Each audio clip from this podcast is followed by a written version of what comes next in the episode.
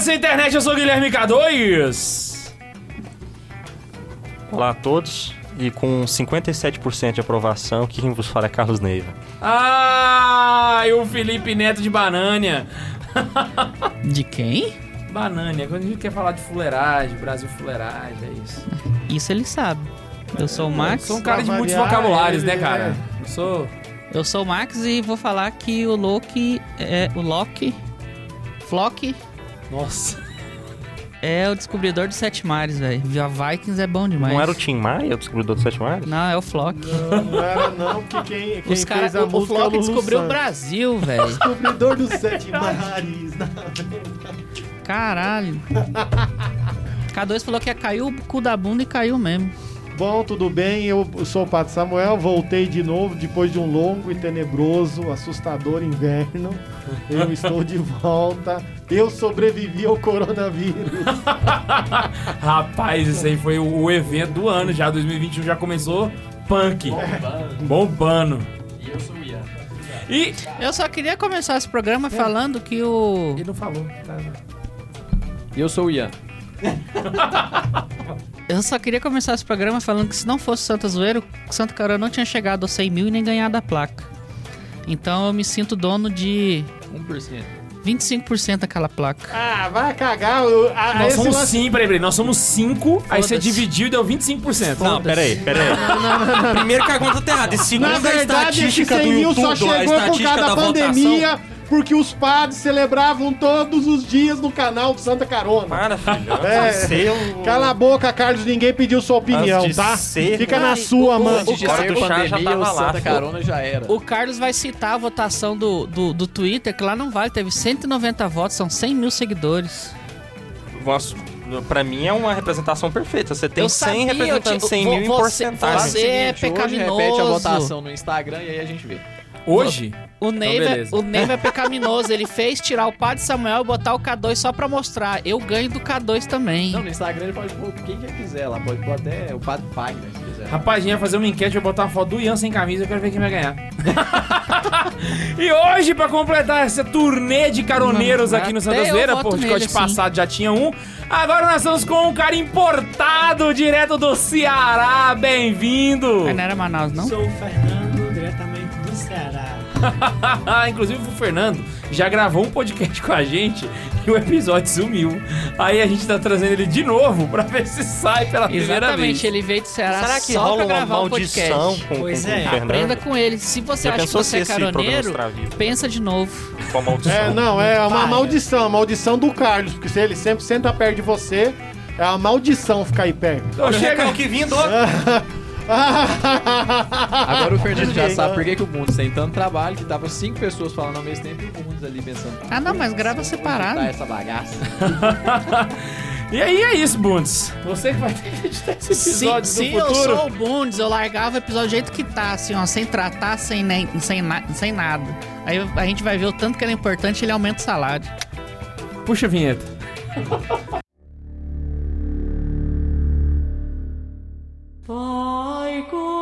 Começar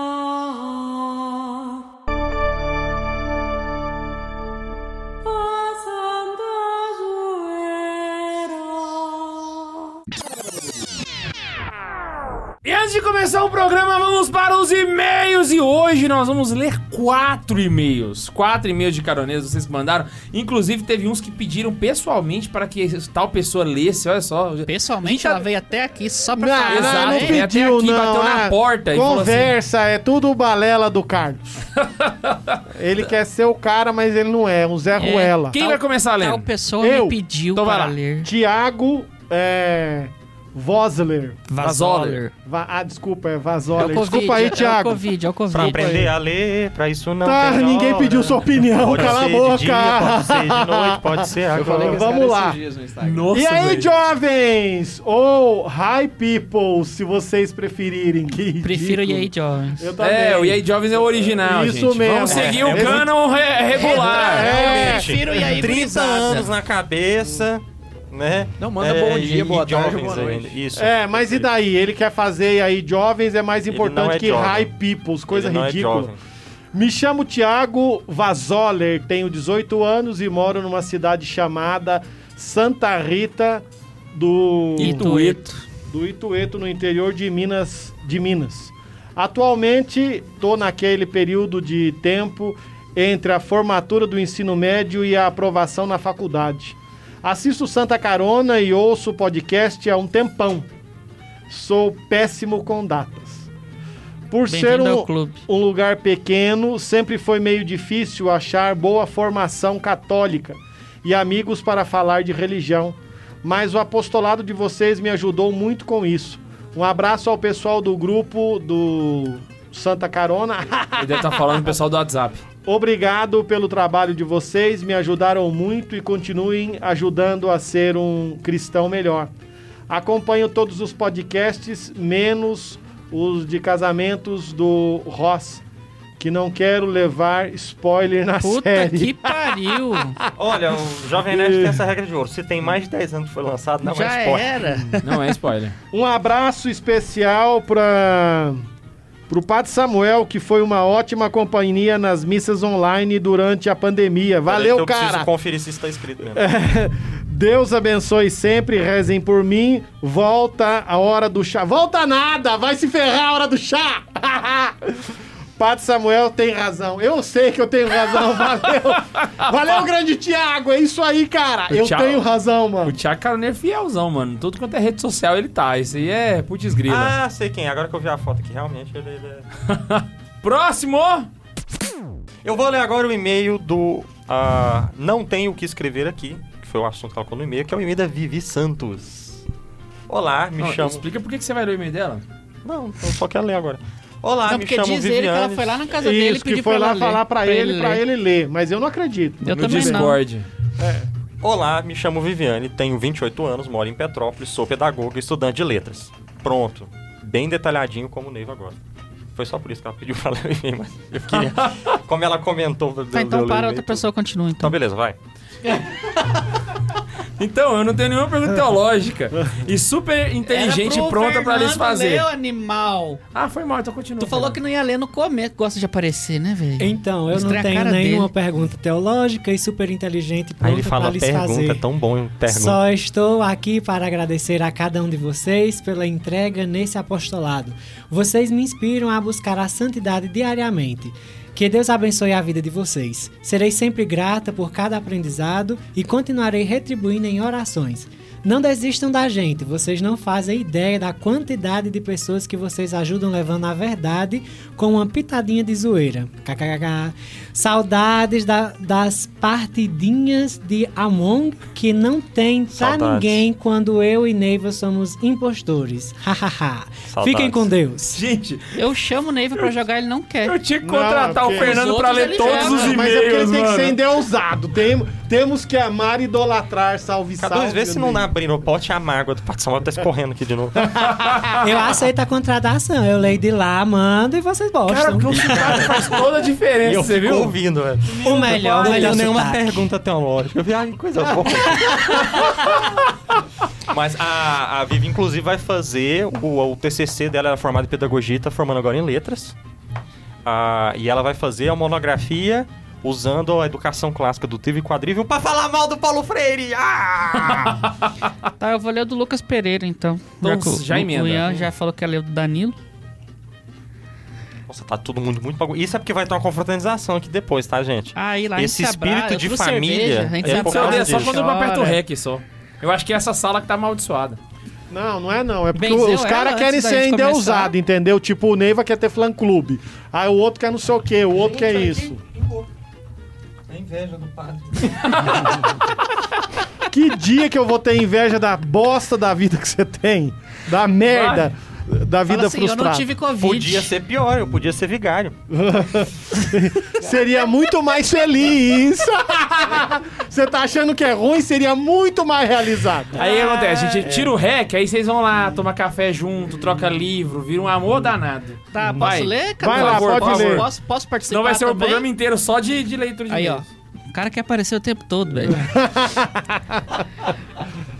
É, bom dia, pessoal. Me chamo Lucas Pereira, sou do Paraná. Sabe qual que é a única coisa boa do Paraná?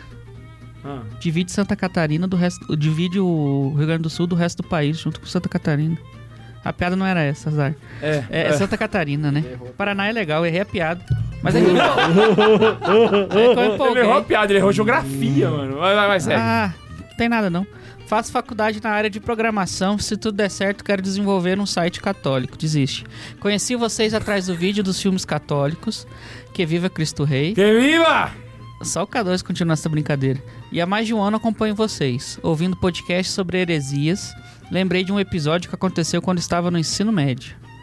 Eu tô lendo rápido, né? Não, tá, tá ótimo. Meu professor de história, em uma das aulas, ele disse que a palavra heresia, do latim, eu acho, significava escolher.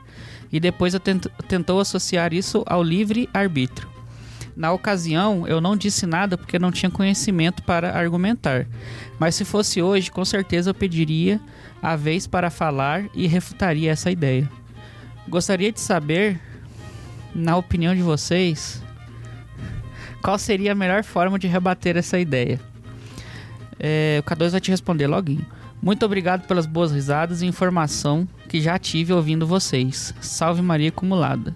Imaculada. O quê? Salve Maria acumulada! Acumulada de graças. E que era cheia de graça, mas que era acumulada. para todos nós. É o, é o quinca, 55 título da, Laura, da Ladainha Lauretana. É, no, no, no- no próximo, no próximo podcast Maria sobre acumulada, nomes cara. estranhos de santos, a gente vai ler o da nossa é, Santa Macu... É, calculada, como é que é? Já Maria. esqueci. Maria acumulada. Ela Salve já é Maria padroeira dos engenheiros. ó. Santa Maria calculada. É calculado e Eu acumulado. sabia que Deus tinha prensado Maria desde a eternidade, mas pra ser Santa Maria calculada é outro nível. Grande abraço, Lucas O Pereira. PS aí embaixo é o principal. Lê aí. É o PS, eu decorei o e-mail com a música. Delicious! Qual que é o e-mail? santazoeira.sc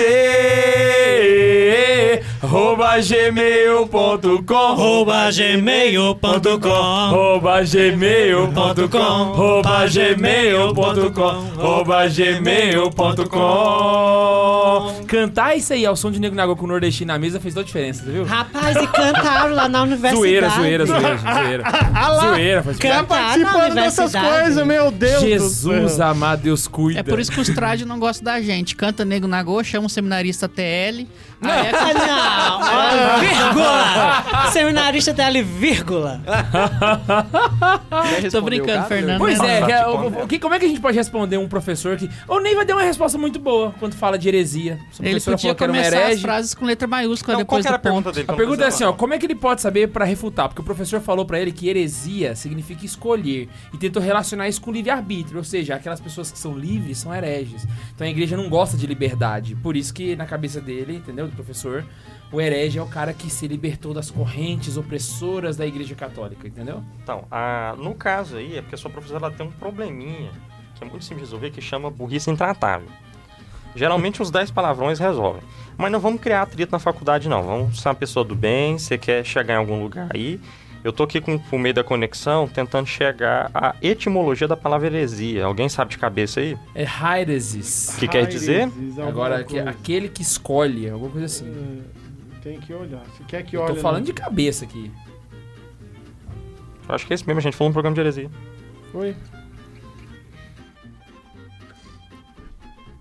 A, a questão é, é, ela, ela foi por essa linha né, exatamente para mostrar o ponto de que é liberdade, no sentido de que aquele que escolhe é livre, né?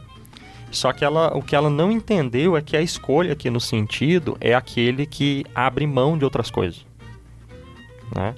Então é aquele que, aqui o conceito de heresias do latim hereses, que vem do grego do grego. Heresis. Como é que não é a língua mais romântica que tem, K2? Nunca Olha, olha que coisa mais sensual. Hereses. Agora fala em espanhol. Heresia. Muito chique. significa escolha ou opção, né? Ah, e aí vem a ideia do pessoal, não, de que, que tal isso é liberdade, né? Um herege é liberto. Só que a questão é, toda escolha pressupõe que você está abrindo mão das outras coisas, né? Acho que o Chester, o Chesterton dizia de uma forma muito romântica, né? Que casar-se significa abrir a mão de todas as outras mulheres do mundo, né? Ah, então... Certo. Incrível. Achei E aí, eu achei o que ele ia Eu achei que ele ia corrigir o Ney. Não foi o Chesterton quem disse isso, foi Machado de Assis. Não, eu, eu, eu pesquisei a página. Aí foi, todo não, mundo falou tenho assim que eu... Incrível. E, e- e- Não, mas é, é bonito mesmo esse negócio, né? E a gente pode fazer aqui no mesmo sentido do, do herege. O herege é aquele que achou uma verdade particular, escolheu livremente, só que a partir do momento que ele fez isso, ele perdeu toda a contemplação do mosaico completo, porque ele ficou de olho numa pecinha só, né? Então, na verdade, ele tem uma visão muito mais empobrecida. Ah, mas se ele insistir, aí você fala, professor, ó, um herege para ser reconhecido oficialmente, ele tem que desenvolver uma, uma teoria nova que vai contra um artigo da fé, ser católico e ser reconhecido pela igreja como tal. A senhora não é tão importante para ser herege, então... Tá Sinto muito. Então, próximo e-mail, Danilo Nunes da Silva. Opa, bom? Ah, esse é um bom modo de começar o e-mail. É Gostei. legal. Vou passar os dados já agora para vocês não reclamarem depois. Eu me chamo Danilo, sou de Goiânia e tenho 19 anos. Ano que vem inicio o ano propedêutico e acho que isso é tudo. Acompanho o podcast faz um ano e, como é uma obrigação não formal, também o maratonei. Acho ótimo ouvir quando tem algum serviço para fazer, especialmente lavar a casa. Tanto que na retrospectiva do Spotify esse ano, descobri que eu vi seis episódios em um único dia. Ave certamente, Bom, o cara- de casa e vasilhas para serem limpas. O cara tá, tá se preparando pro pedêutico, então vai limpar bastante o Vai, seminário vai. escutando. Mas é porque ele, é- ele, ele é seminarista menor. Bom, agora não é mais, quando ele escreveu esse e-mail aí. Então ele já tava no batente já. Já tava no batente. Não tenho um super testemunho pra dar, nem trocadilhos sensacionais, mas tenho uma pergunta e uma sugestão. Pergunta: Por onde anda o senhor das barbas Tobias?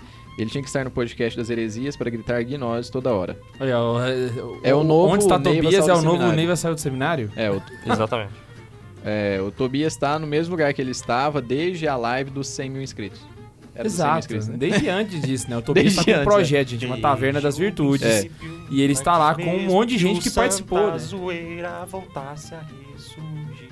Bom, ele tá lá no Taverna das Virtudes, como o Cadu já tá falando, já tem um tempo, né? Sugestão. Já pensaram em fazer um episódio focado em literatura, falando sobre bons livros literários e dando sugestões? Já. Acho que seria interessante.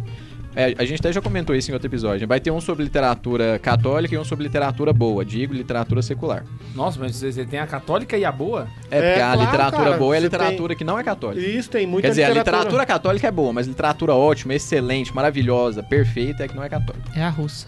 Não, mas ainda eu ainda eu ainda tenho tem mais, por exemplo, Dickens. é, é, Charles Dickens. Você vai ter, eu tô esperando para comprar um livro agora do, de um protestante é, inglês que foi o cara que um dos inspiradores, o, vamos dizer que é chamado de pai da literatura fantástica. Ele é um protestante. Então, é, Não, mas é, Mas católicos podem ler coisa de protestante? Aí no, no podcast a gente responde isso. Ah. é. Enfim, gosto muito do trabalho de vocês, apesar de George vez ou outra McDowell. discordar de alguma ideia. Continuei nessa e até outra vez. Provavelmente ele vai discordar do que eu disse, que a literatura normal é melhor que a católica. É. Ainda o Danilo de Goiânia, lembrei de uma Tem piadoca tops. O que há em comum entre feministas e em copo com água, sal e açúcar? Resposta, ambos têm sororidade. É isso e até outro dia. Nossa, mano. Pronto, começando o programa. E aí, cara? Hoje nós vamos falar sobre ser cristão na era neopagã, como que a gente evangeliza o mundo moderno. E hoje é um dia pra falar mal de jovem também, afinal de contas. Sempre é hora, sempre é o momento oportuno pra falar mal de jovem. Sempre é um momento oportuno pra desejar o fim do jovem. Amém? Ô, glória, Labarre. Mas eu acho que eu vou começar pelo Ian, porque o Ian tá com uma referência muito boa hoje. Eu acho que ele poderia começar pela referência e dali a gente parte. O que, que você acha? Tá. É, A gente geralmente indica livro no final, vamos indicar livro no começo que a gente já. E aí já vamos fazer um, um parêntese aqui, né? Vamos abrir um parêntese que não é um programa sobre o livro Ser Cristão na Era Neopagã do Bento XVI. Na verdade, a trilogia Ser Cristão na Era Neopagã. Não é um programa sobre esses livros, embora eu tenha trago essa bibliografia, Padre Samuel também, o Neiva também. É, o Neiva não todos, né? trouxe porque ele Mas é ele contra leu, eu nós, pra ele. Ian. Ele não gosta da gente Eu não lendo gosto essas do coisas. senhor, do Ian, não tem problema nenhum. Ele vai, ele, ele vai Eu também o não gosto de você, por isso eu não dei os videogame Eu dou pra a você. página que ele vai estar citando aqui, porque eu sei que ele vai citar o livro. É, Então, esse, esse livro é uma coletânea aí de é, homilias e discursos, entrevistas, debates do Bento XVI sobre alguns temas que envolvem aí a- a- o cristianismo no mundo mo- pós-moderno, né? no mundo pós-moderno, no mundo contemporâneo em que vivemos. E ele fala sobre dificuldades, por exemplo, a questão de como é, deveriam ser os seminários pós-conciliares, porque na década de 60 e 70 teve vários problemas se os seminários eram mesmo úteis ou não. Ele falava sobre como deveria ser. A questão da fé e da, da política, a, a, a relação entre igreja e Estado. O Ben 16 fala sobre isso nesse livro. Fala sobre a questão da mulher. É, toda a questão do, do catecismo ele cita, porque tem algumas entrevistas que são da década de 90, então é quando tinha acabado de sair o catecismo. Então ele fala sobre um apanhado geral de como, de fato, ser um cristão em um mundo é, neopagão. É um paganismo moderno, Novo. contemporâneo, novo. É um paganismo atualizado. E se até o paganismo se atualiza, por que não atualizar a fé, né, também? Baixar um novo pa- pacote de atualizações. Nossa, que modernista você! Você quer Pô, atualizar Bento- a fé? O Bento 16 solta uma dessa aqui que eu pensei, caramba, que pós-moderno esse Bento 16. Cara, mas a- ainda, Herege? ainda dentro desse lance dos livros, então, dá pra apresentar o Rodeher com é, opção beneditina. O Rodeher... Rodeher, alguém conhece? Rodeher? Não. Rodeher era um... Eu jo- conheço do senhor falando só. Ele é... Felizmente, que triste. Ele é um jornalista americano, escreveu durante muito tempo para alguns jornais famosos em, é, é, nos Estados Unidos. Ele era um católico, católico romano e de repente virou ortodoxo. E aí nessa coisa, o livro trata justamente desse mundo neopagão, só que ele tem uma visão pessimista. É, nessa visão sua pessimista, ele quer voltar ao século X, onde as, é, a sociedade era construída ao redor dos mosteiros. Então ele prefere recolher-se de novo. Ele acha que nós perdemos e que para que nós possamos voltar, nós temos que voltar à experiência é, o- dos mosteiros, então. Mas então ele é. Ele era católico, virou ortodoxo pra querer voltar num tempo em que a igreja católica e a igreja ortodoxa eram só uma. Sim. Cara. Você vê que. E ele vai, ele vai dizer, vai dizer que, e, e é- inclusive, ele é a favor. Ele vive no- numa, numa realidade lá numa cidadezinha no interior dos Estados Unidos que eles vivem ao redor de um mosteiro. Agora eu não sei se é católico ou se é ortodoxo, mas ele é ortodoxo praticante. E trata desse tema também de, de neopaganismo, né? Saquei. E aí, o Ian? Terminou de falar do livro? Terminei já. É isso mesmo? Só isso. Então, beleza. O título Não, é do livro, eu- na verdade, é um clickbait que a gente usou só porque o, o título chama atenção. E, na verdade, o Não, não, título mas em si é... Eu, tr- eu trouxe o livro porque no decorrer do assunto, os assuntos que vão ser falados têm amparo e fundamento aqui no livro. Eu vou fazer as citações no decorrer do, li- do, Que aí vem do o assunto ponto. Esse, esse livro, na verdade, é um apunhado de, de artigos do, do Ben 16 que saíram no Brasil na, na revista 30, di, é, 30 Dias na, é, na Igreja no Mundo. Era uma revista mensal que tinha e aí saíam artigos dele. Então, eles só compilaram tudo e botaram esse título. Né? Ah, sim. Ah, só que o- a grande tese que está contida em todos os artigos dos três volumes aí ah, é a ideia de uma leitura do Concílio Vaticano II para que você consiga voltar ao espírito do concílio, né? É, conseguindo evangelizar no meio de um mundo paganizado. Então, querendo ou não, é um, por mais que a gente tenha utilizado só do título, não é uma referência direta ao livro, não é impossível é, não se referenciar ao livro. Entendi. Não é possível, né? Não se referencia. É impossível não citar o É, livro. dá, dá pra usar o livro. Amém. É isso, dá pra citar o livro, é isso que a gente tá buscando. Então, o jogo que segue.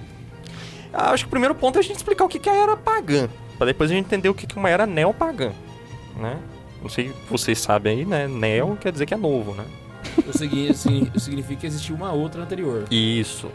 Então, assim... Que é a velha pagã. Nós vivemos na era... A... Eu vou ignorar essa piada, como se ela não tivesse existido. É que tem a mulher sapiens também. Sim. E aí... É... Baixou pressão com a piada, foi? Você sabe qual que é o... Quer um pouquinho de sal? Você sabe qual que é o contrário de salmão? Hum. Açúcar pé. Pensei nela também. Que horrível. Ah, antigamente a gente tinha a era do paganismo, né? E aí, quando o mundo pagão é convertido pelo cristianismo, a gente zera a contagem de tempo e inicia-se aí o que nós chamamos de era cristã. E daí que nós falamos em antes de Cristo e depois de Cristo. Pelo menos essa é a ideia que o calendário gregoriano quer passar, né? De que o mundo pagão foi superado. Começamos agora a era cristã, né? Ah, então, a partir de Cristo aí a gente tem a era cristã. Só que se, se a gente for fazer um estudo de história da igreja, quando fala geralmente o assunto de história da igreja, dependendo do jovem católico, até se mija todo, né? Ah, história da igreja e tal, né? Thomas de É, Aquino. Ah, Thomas de Aquino. Idade Média. A, a, a história da igreja ela é dividida, né, o que nós, nós chamamos aí de quatro períodos. Né? O primeiro período da chamada Antiguidade Cristã, o segundo período da Idade Média, o terceiro período da Modernidade e o quarto período da Contemporaneidade. Né? Aí, bom, vai haver a diferença de um autor para o outro, tá? Isso não é regra que eu estou colocando. Em ciências humanas tudo é muito relativo. Ah, sobretudo essas categorizações aí. É, tem, tem- autores vão falar que a Idade, Média, a Idade Moderna começou com o Renascentismo. Tem outros que vão colocar lá pra frente. Exato. já. Ah, aí eu tô indo aqui numa média da maioria pra gente poder estabelecer isso aí. A antiguidade cristã começa na era cristã. A era cristã é, Começa com Cristo. começa né, com o, o sim de Maria, podemos assim dizer, né? Ah, ao sim. anjo Gabriel, né? A partir do momento que o verbo se encarna, começou a era cristã. No ano 4 a.C. Exato. Ou seja, a partir do momento em que Deus entra no tempo. né? Então, a partir daqui a gente tá na era cristã. Né? E Jesus veio antes dele, ou Nossa Senhora ficou grávida durante quatro meses. Quatro anos. É, Com isso, começa também o período da, da época da revelação. né? Deus se revelando da forma mais rasgada possível, a plenitude da revelação, né? O que nós chamamos de plenitude dos tempos, né? Porque Deus fez todo um caminho com o povo, né? Hebreu, povo escolhido, e aí Paciência incrível. nossa! E aí chega um momento que ele olha, não, eu mostro pra vocês Cristo, uma vez que eu mostro Cristo, não tem mais nada pra mostrar, porque eu mostrei a mim mesmo, né? Ah, quando isso acontece, aí a gente pode ter considerado aí fechado o período da revelação. Então todo esse período da vinda da vinda de Cristo até a morte do último apóstolo é o que nós chamamos de era apostólica, né? A era dos pais ah, da igreja e os pais apostólicos, né? Tô falando pais apostólicos porque a nova versão protestante que foi traduzida tá pedindo para chamar assim, porque padres Nossa apostólicos é um problema. Depois disso a gente entra na era apologética, que vai ali entre os séculos 100 e, e, e 200, né? Que é exatamente a galera... Século 2 e 3, né? É, o ano 100, 100 200, século 13. Ah, que é a galera que tá começando a combater os pequenos probleminhas que estão surgindo. E qual é o probleminha que tá surgindo? K2, qual é o nome dele? Gnose! Isso. Ah, e com isso a gente vai ter o. Aí o que, que eles vão? Eles vão começar a se munir da filosofia grega para defender essas questões. Aí vai surgir agora o, o tempo da grande formulação teológica. A era patrística. A era apostólica, a era apologética e a era patrística é a- o que nós chamamos de antiguidade cristã, quando vamos pensar a história da igreja. Quando vamos pensar a história do mundo ocidental, é a primeira parte da Idade Média. Já é considerada Idade Média. A Idade Média vai da queda, ah, pro- olhando do ponto de, a queda do, do, do- do- de Roma, né? Não vamos falar do Império Romano. A Aham. queda de Roma e vai até a queda de Constantinopla, né? no século XVI. Então esse período é o que nós chamamos de Idade Média.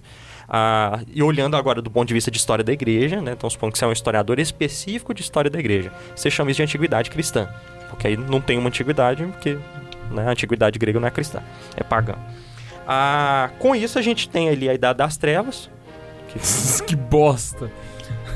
que separa a era patrística da, da Idade Média. Né? De fato, houve uma Idade das Trevas. O problema é que gente que não estuda fala que Idade das Trevas foi o período da Idade Média. Mas na verdade, Idade das Trevas é o exato período em que os bárbaros descem, saqueiam Roma, acabam com a, a herança romana, ficam ali tomando conta do, do, do- do todo o espaço ali da Península Ibérica, até que os monges beneditinos vão evangelizá-los. Quando os monges beneditinos os evangelizam, os reúnem e coroa o primeiro deles, o rei dos francos, começa ali o que nós chamamos de Alta Idade Média. Na verdade, Baixa Idade Média para depois ir para Alta Idade Média, né? Que é- já é o período da escolástica. Então, a... surge aí o, o que nós chamamos de, de, de, é, período escolástico, Alta Idade Média, a- é a época que nós vamos ter cruzada, Inquisição, a parte que o pessoal mais gosta de, de estudar desses temas, né? E termina com a queda de Constantinopla, que bate, é o mesmo século, nós temos Renascimento, queda de Constantinopla, descoberta da imprensa, descoberta do mundo novo, Revolução Protestante, e é isso. É com isso tudo aí o mundo... Reforma, não que eu queria dizer. Hã? Reforma. É, essa A gente já explicou uns podcasts atrás Verdade, por que que usa o verdade. termo Viajei, revolução. viajei, viajei, viajei. Ah, e aí, com isso tudo, fica claro que acabou o mundo medieval. Porque o- a forma de pensar foi totalmente alterada por causa desses fatores que É a porta Foram de entrada do elucidados aí. Começamos a modernidade que vai via iluminismo, via Levantou era da razão, cortar. e vai terminar no cientificismo, que vai desembocar no materialismo. Na verdade, foram três saques aí, né? O, o saque dos racionalistas, transformando tudo em matemática, que jogaram pros cientistas, que, tra que transformaram, pros iluministas, transformaram tudo em razão, que bateu com os cientistas que queriam provas científicas para tudo. Ah, e aí entra Darwin, Freud, essa galera toda, né? Que vai desembocar no materialismo marxista. Né? A conclusão da, da, da- coisa aí. Isso tudo é o que nós chamamos de modernidade. Né? E essa, é, essa modernidade nos levou até as duas grandes guerras. Nós, sobreviventes das duas grandes guerras, somos já, acho que nós podemos chamar de pós-modernidade. Uma época em que essas ideologias eles viram que não levam a nada, então está na hora de refazê-las. A pós-modernidade é uma época fluida, é, onde tudo é relativo, tudo é incerto. Não existe mais valor absoluto, não existe uma série de coisas que eram consideradas antes certas, agora já não é mais. Então, Cabe o- ao seu critério pessoal. o mundo Tu começa ali nos anos criado. 50 pra frente. Eu sei Isso. que acabou em 44 a Segunda Guerra, mas vamos jogar ali anos 50, década de 50. Não, Eu- eu- não. Rainha, da, Rainha Elizabeth II. Não, antes. Semana de 22. Aqui ele tá falando da semana, é, da semana de arte Ah, moderna de Ali já 22. começou a treta. né? Aqui ele tá querendo dizer que já começou um problema. Você tá jogando mais pra frente. Se você for jogar mais pra frente no mundo americano, Aí a a par- gente- o, o movimento Revolução Sexual. Isso, a partir Exato. dos anos 60, 55, começa a ter uma mudança de paradigmas. E aí, quando começa essa mudança, só que ele jogou mais pra trás, Semana de Arte Moderna de 22, porque eles quebram tudo.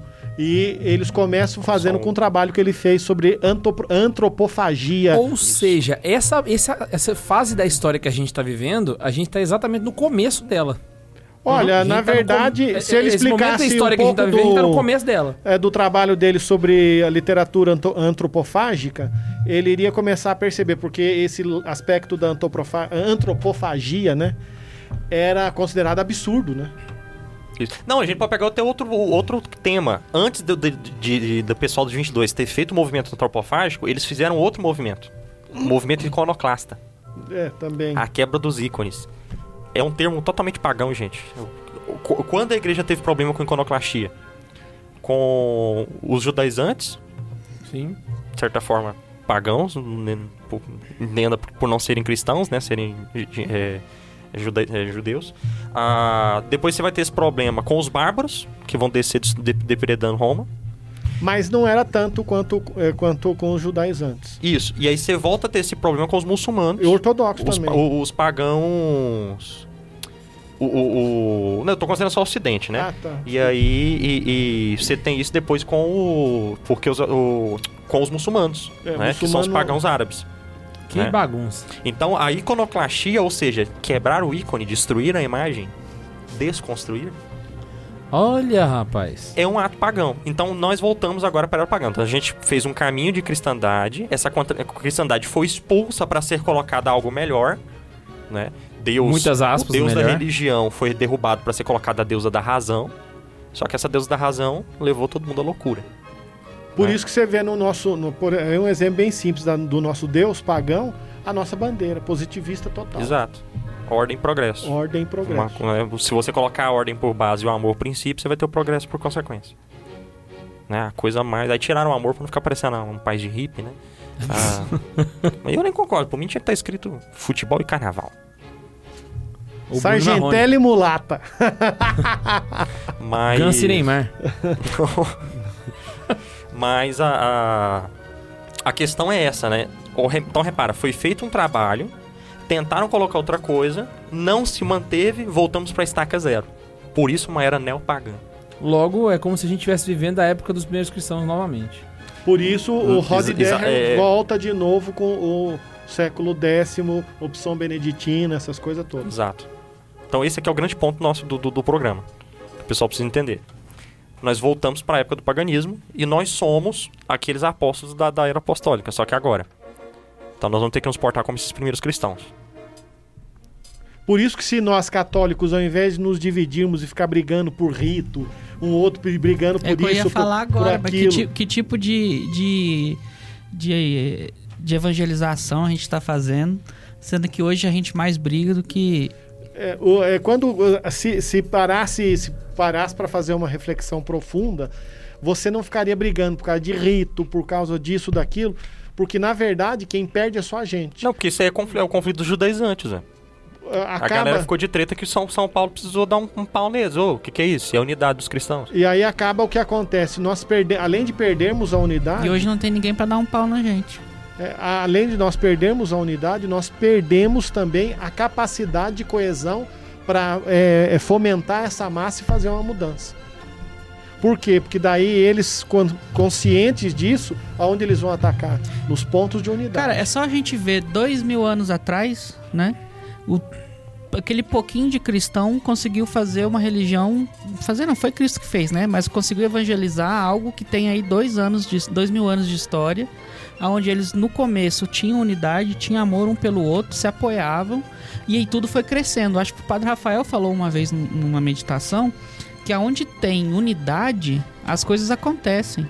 Não precisa ter muito esforço. Se a gente tá unido aqui, piscou, aconteceu, saca? Mas hoje em dia isso não acontece. Tinha, assim, não que fosse perfeito, mas tinha um foco muito maior, né? A impressão o que eu tenho amor é em Cristo era maior do que o, o meu problema contigo ou É, com o, outro. o objetivo com fazer novos discípulos era muito grande. Antes da gente discutir por qualquer outra discussão marginária da. E por isso que eu, eu falo, por Marginal. exemplo, igual quando a gente falava aqui da, das heresias dos caras lá brigando se a comunhão é na boca ou na mão, qual era a validez e tal.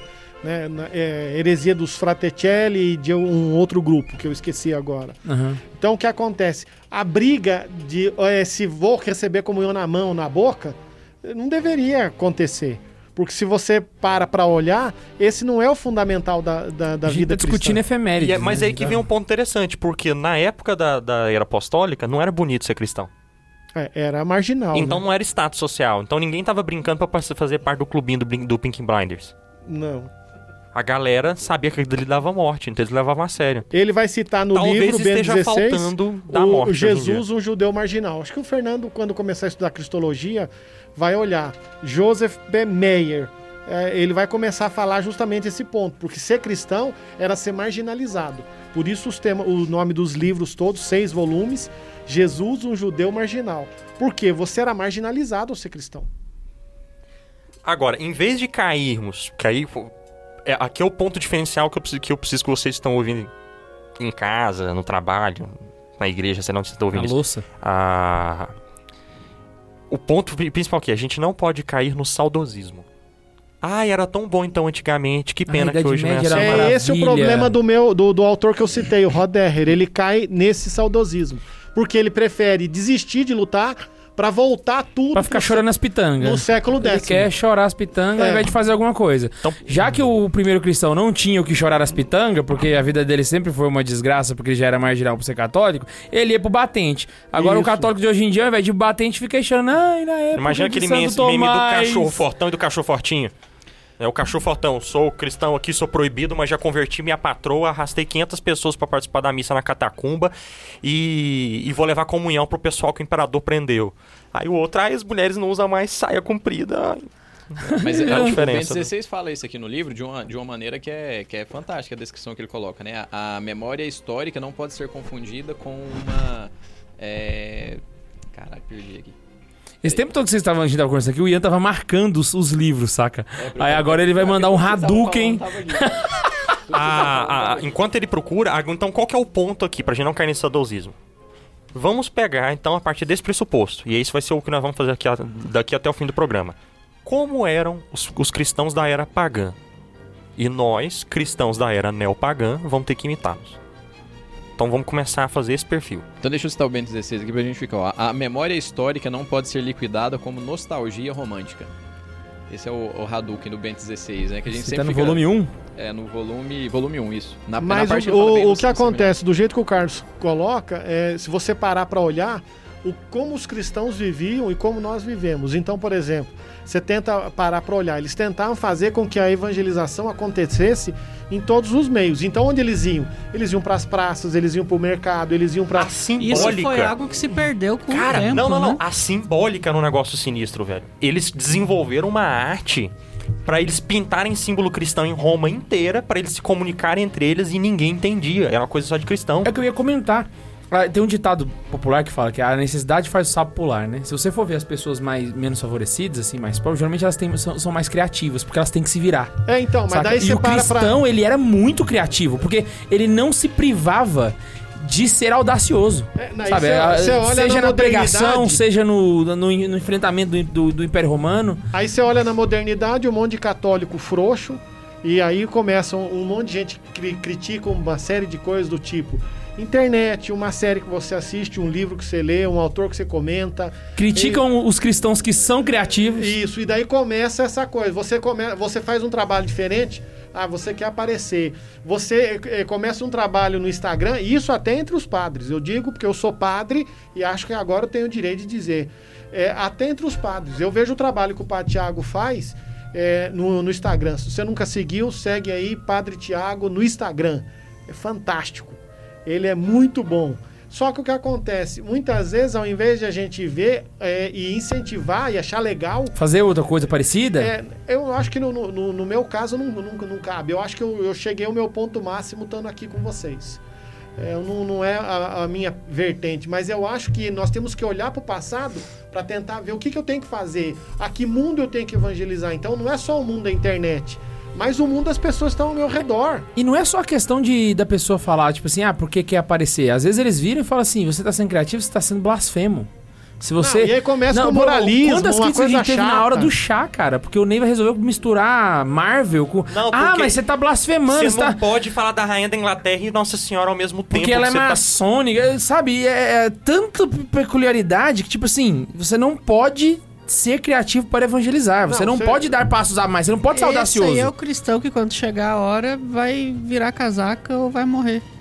Não, É. mas se você para para Esse é o olhar, cristão por que não vai exemplo... aguentar o... Ou ele vai morrer ou ele vai matar a própria fé, né? Porque o Exatamente. cristianismo pode morrer nessa. nessa... Não, Esse se você parar, eu- eu- tá chegando a hora da gente Eu começar. paro, eu paro para olhar, por exemplo, se você olha no passado e vê, por exemplo, um São Sebastião, uma Santa Inês, eh, aqueles santos que a gente viu uh, no, no podcasts aí atrás.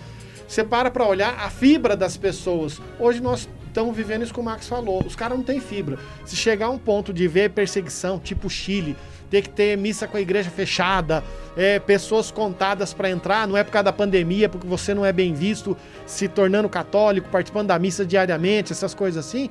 Cara, eu acho que nós vamos ter muito católico jujubinha que vai largar até de ser cristão. Se a gente parar para olhar, hoje em dia, vai chegar um ponto que a internet você não pode falar mais de Jesus, de Nossa Senhora, vai ofender os muçulmanos.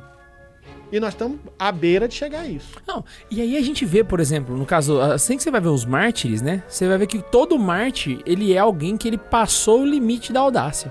Porque ele sempre tá naquele negócio. Por exemplo, vou pegar Miguel Pro. Miguel Pro, na época da, do, do México, ele tinha que celebrar a missa pro povo que não podia participar. Então ele começou a fingir que ele era um agiota, começou a fumar, começou pra, pra- pra ninguém perceber que ele era padre, saca? E assim conseguir fazer. Ou seja, a audácia pela evangelização. A audácia pra poder levar o sacramento da pessoa. Chegou uma hora que deu errado, velho. Chegou uma hora que descobriram o padre, saca? Então, tipo assim, ele tá num nível de audácia que chega um momento que ele extrapola essa audácia e aí ele é pego pelo Estado e, é- e é martirizado. é, é- é sabe? o, é o caso de você ir, por exemplo, uma igreja católica na China, por exemplo. É. Onde você vai encontrar padres que são operários o dia inteiro e que vão celebrar a missa três horas da manhã. Eu estudei com um padre chinês. Hoje ele é padre, não está mais na China, está na- numa missão no Brasil, mas até um tempo atrás esse padre viveu na China. E é interessante você ouvir a história, as histórias que ele contava. Por exemplo, ele conta para nós a história eh, de um corporal. Ele celebrou num lugar e saiu antes de terminar a Santa Missa. Então ele, o povo autocomungou, porque ou ele ia embora ou ele era preso. Então ele deixou, levou só o cálice patene, o básico para celebrar a próxima missa, mas esqueceu o corporal. Ele voltou nessa comunidade um ano depois. As pessoas reuniam todo o domingo para rezar o terço ao redor do corporal. E a oração que eles faziam é: um dia Jesus esteve aqui, um dia Jesus vai voltar. E o dia que ele voltar, vou estar aqui. E eles rezaram todos os domingos durante um ano, esperando o dia que Jesus voltasse para aquele corporal. E eles participavam da missa três e meia, quatro horas, é, duas e meia da manhã. Cada domingo era um, um momento diferente. Caraca, pirei, velho. Então o que acontece? Hoje você tem missa à vontade, o cara vai reclamar, ah, porque tal padre faz tal coisa. Ai, porque eu não gosto desse coral, porque eles não É, cantam no a- latim. Ai, porque esse música rito aqui é... é- de Paulo VI, eu só vou se for. Missa maçônica. É, sabe? E fica cheio de Meninas, dedos. me sigam no Twitter que eu vou mostrar onde é que tem missa tridentina na cidade de vocês. Realmente é. é... É, é, o cristianismo, é um cristianismo que não, não, não tá pronto pra lidar com o mundo moderno, velho. Não tá pronto. Saca? Mas a pergunta que não quer calar é... E aí, eu só, eu só terminando esse essa questão da audácia, é um cristianismo que não soube, eh, não soube interpretar bem o Concílio Vaticano II, exatamente porque ele trouxe respostas pra fazer isso, Pra poder dialogar com esse mundo moderno, saca? E aí simplesmente a gente ignora e vira as costas e aponta o dedo, sabe? Porque ou por um, um trecho ambíguo e a gente por má fé não quer interpretar a luz da, da tradição. A gente prefere deduzir que o, o, o, o catecismo foi feito por maçons e ele não presta, saca? Ao invés da gente pegar essa ambiguidade e tentar interpretar do jeito que ela deve- deveria ser interpretada. Guilherme K2, você tá com minha vila? Minha vila no Coinmaster. Ah, para! que merda. Eu instalei só pra fazer essa piada. Nossa, que coisa horrível. Ah.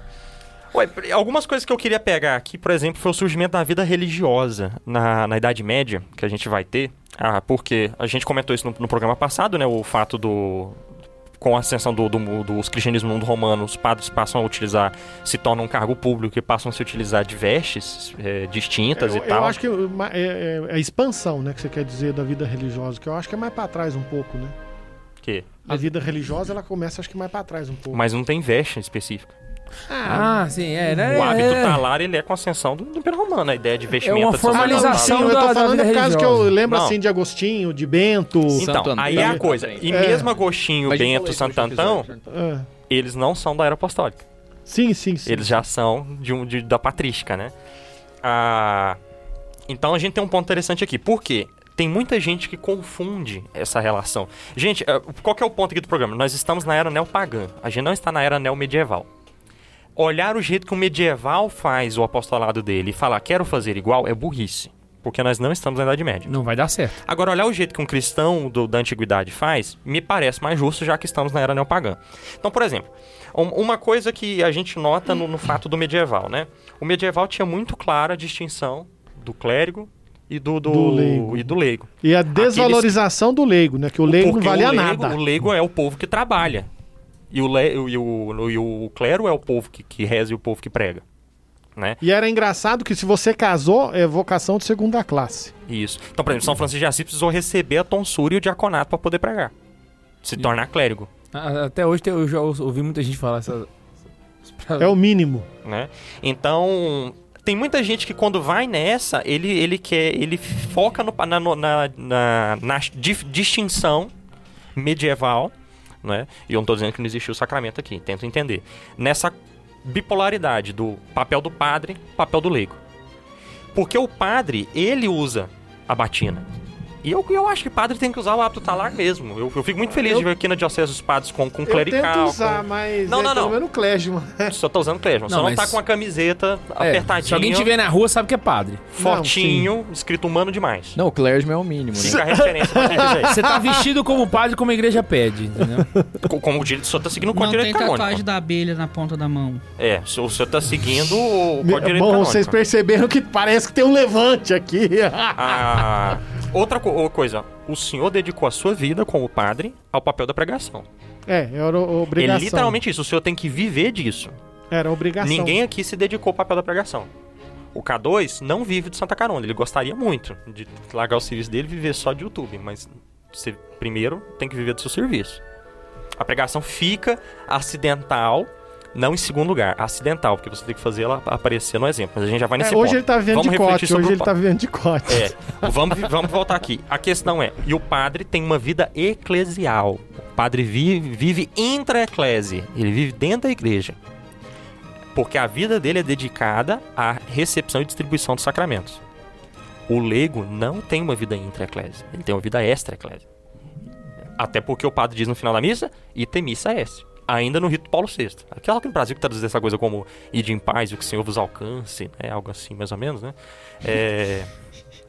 É, E o ponto, é, e aí o, o leigo responde, graças a Deus que o aviso acabou, porque tinha 12 avisos, eu não lembro qual é o primeiro aviso, né? A resposta mais ou menos assim. Ah, o ponto é,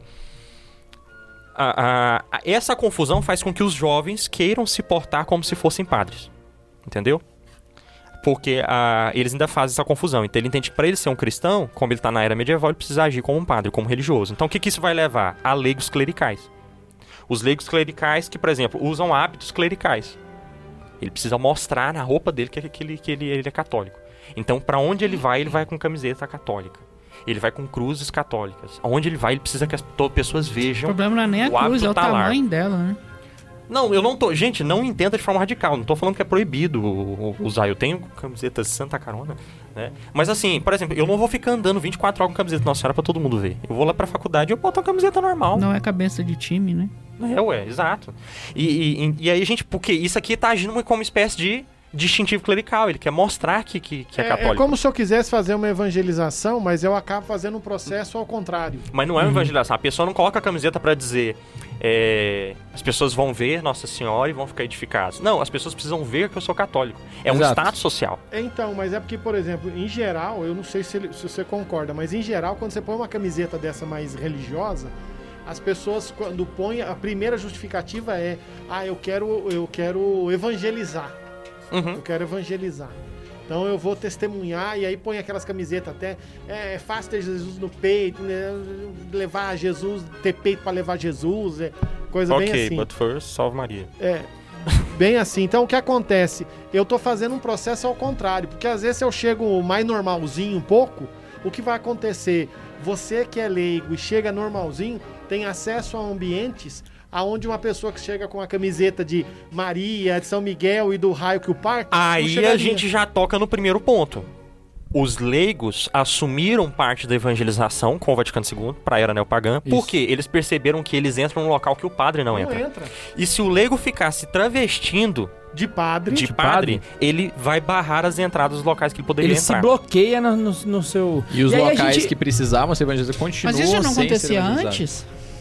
Não, mas ah, Antes do Vaticano II, lá nos primeiros cristãos? Eu vou atacar a vila do, do, do, do Marcos no conhecimento. não, mas aconte, acontecia. É, é por isso que tá falando sobre neopaganismo, e o É. David tá falando que é mais parecido com o antigo paganismo. Né? É, Ah, É, é justamente essa a ideia Eu tô do, sendo do irônico concílio, se né? vocês não entenderam. Mas Eu E aí, não, e aí só pra colocar uma ideia aqui na, no que o Max colocou, né? É uma ideia meio que assim, reformar a forma de, de fazer o, o apostolado e a vida do leigo.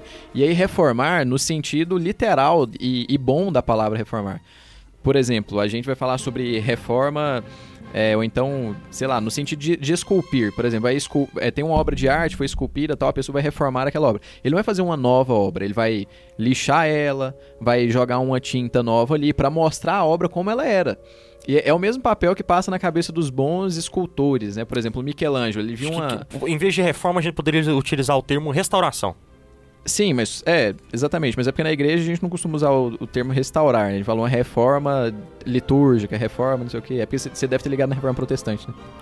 Não, eu tô preocupado o pessoal em casa fazer essa ligação. Sabe? É Porque porque- pra não, mim é, é, beleza, revolução beleza. O restaurar é o que acontece quando você tem uma obra que era boa e, E teve ruim. algum problema e aí eu vou trazer fazer ela a voltar. originalidade. O termo restaurar tem esse desejo. É, mas ela pressupõe uma deterioração. Isso. Mas aí então eu- ela ficou ruim com o tempo e aí Isso. precisou. Desgastada, A desgastou, reforma não, mas a ruim, reforma ela, desgastada. ela tá boa, só que ela precisa de uma reforma. Ela, É, então, é, só ela não, a não reforma pressupõe a deterioração, no caso. É, é, então, a reforma pressupõe talvez que não seja. que aquilo não esteja mais funcional, então eu vou reformar. Igual é, a sua casa, um quarto que você vai transformar numa outra coisa, que não é o quarto. Sim. Mas eu acho bom entendeu? pensar na ideia do, do escultor, que é o seguinte, o que todos nós deveríamos fazer com, com Jesus Cristo seria mais ou menos o papel do escultor, enquanto leigos, né? Nós enquanto leigos, né? O Padre Samuel tem a maneira dele de, de- de mostrar, né? Nós conhecemos uma pessoa como se aquela pessoa fosse o nosso objeto de, de escultura. É, e a gente tem que, tem que revelar a Cristo para a pessoa. Então, por exemplo, o Michelangelo, quando ele olhava para alguma peça que ele fosse esculpir, por exemplo, ele via lá uma madeira, ele não via naquele pedaço de, sei lá, de, do material que Um ele bloco de né? mármore. É, vamos supor, tá pensando em Pietá, né? Não, é porque toda a escultura do Michelangelo é de mármore. Eu, não, na, na minha cabeça eu tô pensando em escultura no... É, eu citei Michelangelo, você tá certo, É. desculpa. Então vamos pensar no Michelangelo mesmo. Vamos voltar pro Michelangelo. Então Michelangelo viu aquela, aquele bloco de mármore, ele não via naquele bloco de mármore, ele pensava, não, eu vou esculpir isso daqui para que eu possa fazer uma Pietá. Michelangelo ele olhava pro bloco de mármore e ele via a Pietà. E ele tinha que tirar o excesso de mármore que estava escondendo Ele a tinha Pietà. que fazer uma maiêutica. Ele assim tinha um- ele aprendeu com Sócrates, cujo pai era escultor. E foi daí que ele O- pegou a ideia. Então ele tinha uma ideia completamente diferente. Ele não queria fazer alguma coisa, ele só queria revelar o que já estava dentro daquele bloco de mármore. Então quando a gente vai para um lugar onde não está Cristo revelado, Cristo já está. As pessoas apenas não conhecem. O nosso papel é tirar o excesso, é tirar o excesso do bloco de mármore para que as pessoas conheçam a Cristo. Então é por isso que é importante o nosso papel de não ficar sempre chegando ali já como querendo fazer o pessoal ser cristão. Na verdade, todos nós já temos uma semente de cristianismo, porque nós somos criaturas de Deus e, e o- o- um pouco de caridade já está em nós. Ah, ainda que o nós Ian não tá sendo relativista. Véi, que gente. analogia boa, velho. E. Ah, eu vi que você. eu Achei que você tava E né, virou bem vídeo do entendendo, YouTube mas isso aqui agora. Hã? Virou prega... Não, é vídeo do Não, YouTube, não, ele mas é porque você YouTube, pode não. trabalhar essa analogia Virou de outras formas. Por exemplo, agora. Daqui um mês sai um pocket. Não, não, vai virar uma Ah, o live catecismo agora, ele vai falar faz da adaptação da doutrina, né, Pra poder fazer a evangelização. Então, cabe ao catequista adaptar o conteúdo pra quem está sendo catequizado, né? Do mesma forma, você tem vários tipos de pedra e existem vários tipos de ferramentas pra cada tipo de pedra e existem várias formas de trabalho pra cada tipo. Saca? Mas a, a Então, mensagem. a mensagem é sempre a é. mesma, você vai tirar o excesso. Só que como você vai fazer vai depender Cada um de quem a é a forma, pessoa que você tá exatamente. trabalhando. Na faculdade vai ser de um jeito, em casa vai ser de outro, na rua vai ser de outro. Saca? E o tema e, a parte central, né? O, o cume que você quer revelar é o mesmo, né? Na verdade, você não, você não tá querendo fazer, você só tá revelando. Você tá tirando Exato. o excesso e tá mostrando. É sempre Cristo que, que atua, né? Sempre Cristo que se revela. Cristo se revela, a gente só ajuda Cristo a se revelar. A gente não faz com que Cristo seja revelado. Fazer o que ele fosse revelado, ele mesmo fez, né? Ele veio, se encarnou e se revelou. A gente só mostra Cristo. É por isso que eu quis usar essa analogia E aí aí, do, do escultor. Volta na questão que eu tava falando do, do- do- do- quando o leigo assume essa função de clerical, de eu vou mostrar o, o- o- o- a minha religião como um status social, como que eu tenho uma obrigação de apresentar aquele que eu sou e tal, né? Aí você vê isso na, na- na forma das camisetas que eu tava falando, e você também vê isso Tipo essa que o K2 tá usando. como, como- exatamente Tipo essa que eu tô usando. Ah, como. Mas o K2, por exemplo, não vai usar essa camiseta dele, se bem que onde ele vai, ele é o famosinho de Santa Carona, né? Mas, por exemplo, eu, eu acho que ele não iria trabalhar na UEG na época que ele trabalhava com essa camiseta. Seria pouco inteligente da parte dele. É, ia ser só pra afrontar. né? Isso é pouco inteligente, Você ele ia ia. ser pouco. Você ia não ia evangelizar, você ia fazer o pessoal ter raiva da evangelização. É, eu vou usar isso aqui mais no retiro. numa- Exato. É ah, isso que eu tô falando. Não é pra pôr fogo nas camisetas religiosas de vocês. Pelo contrário, quando eu reabrir a loja de Santa Carona, eu quero que vocês gastem todo o dinheiro de vocês lá. Mas. É, é porque assim, você veste uma camiseta. você- eu tô com uma camiseta aqui, eu acho que é da Vest King. Tá, ok, but first, salve Maria. Se eu vou usar essa camiseta num lugar onde eu sei que as pessoas vão torcer o nariz diante dela, eu tô fazendo um Tipo Fogaça usando contra-serviço da minha evangelização. Freira beijando outra freira no Tipo assim, ah, vou- eu lembro que tinha uma camiseta antigamente que era tipo assim, é, sou católico incomodados que se convertam. Eu não acho que essa camiseta faça um, um bom trabalho de É, evangelização, mas é o mesmo saca? caso Porque que o Max citou aqui, do tipo Fogaça querer ir pro Vaticano com duas Pra zombar freiras. da igreja católica. É, você tá é um fazendo o idiota, contrário, você tá é um usando sua religião pra imbecil. zombar Exato, dos outros. exato. Você é, É, tão é. idiota quanto a Fogaça. É, Então. é, é um idiota, um imbecil que tá achando que tá fazendo alguma coisa importante, tá fazendo porra nenhuma. E aí a gente vai pro mesmo ponto que eu quero falar, que é o dos. Do, se isso aqui seriam a- o- os hábitos laicais, né? Que não são laicais. A gente tem os web hábitos laicais, né? Leigos que precisam vestir sua camisa religiosa na internet. E aí eu anotei que o perfil mais ou menos que tem, e eu queria que você co- colocasse a mão no seu coração aí e analisasse se você tá sendo assim. A pessoa que não usa a foto de perfil dela, ela usa uma foto de santo. Ela não pode mostrar o rosto dele, mas ela já mostra a Santa Terezinha. E aí tá sendo um, um, um filho da mãe acusando a, a esposa dos outros de estar cometendo adultério, mas com a foto do Papa lá. Ah, outra coisa, a galera que gosta de colocar uma descrição com uma frase de santo e tal, e coloca Ou lá. uma frase em latim que ele Ou uma copiou. frase em latim que ele copiou A da minha tá internet. foda-se em latim. Nem existe, nem tem esse negócio Nem existe essa latim. palavra em latim. Nem existe. Eu essa escrevi foda-se em latim. Entendi. É, Então vamos voltar aqui.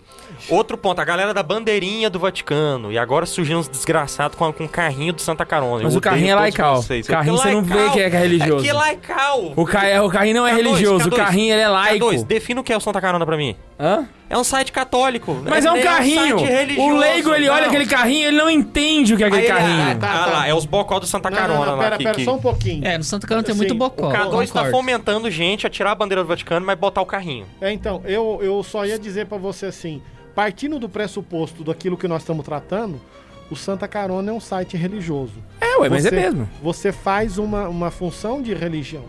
Sim, só que você já reparou pra quem que a gente fala? Não, eu entendo. Nós não- falamos para os católicos. A gente não fala para os pagãos. É, eu entendo. Entendeu? Eu tô- eu só só estamos partindo do princípio é- daquilo que Mas tá ideia é falando. evangelizar. Agora, o que você, o que você tem que O fazer, você está chega onde o preparando, Santa mas é o que ele está falando.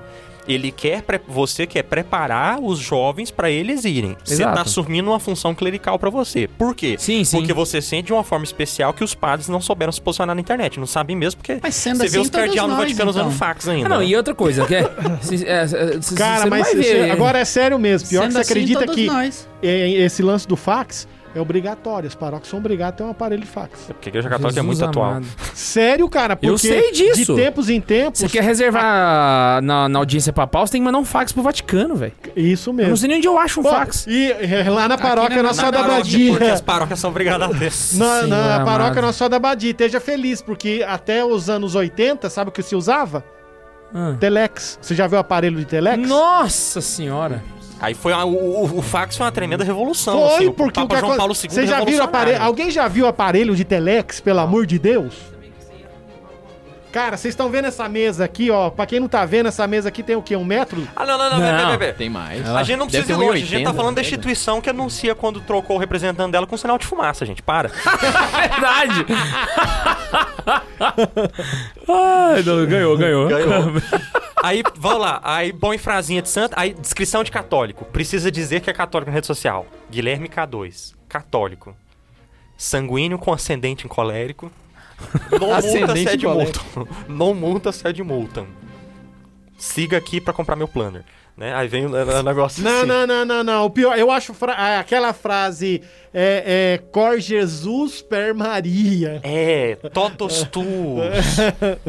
Ou a galera que põe Maria no nome como se fosse sobrenome, né? É. Que agora, sei lá, vamos supor que o K2 consagra. Agora ele é o Guilherme de Maria. Mas já não tem um? Já tem, tem o Hélio de Maria, Não, que tem é o Guilherme pregador. Maria e... O problema lá. é se a Maria consagrar, porque ela vai ser a Maria de Maria. Nossa, tem uma. Não, será que tem uma Maria de Maria? Vou caçar no Twitter a Maria de Maria. Meu Deus. Maria ao quadrado. Não, cria o perfil de zoeira, Maria. Não, Quadrado. o, o duro é Caraca, que- eu vou ter um perfil fake agora que vem de planner e fala de modéstia católica que é Maria de Maria. Vou criar esse aqui Maria de agora. Maria. Coitada da menina lá, velho. Vai ficar sem vender o planner dela.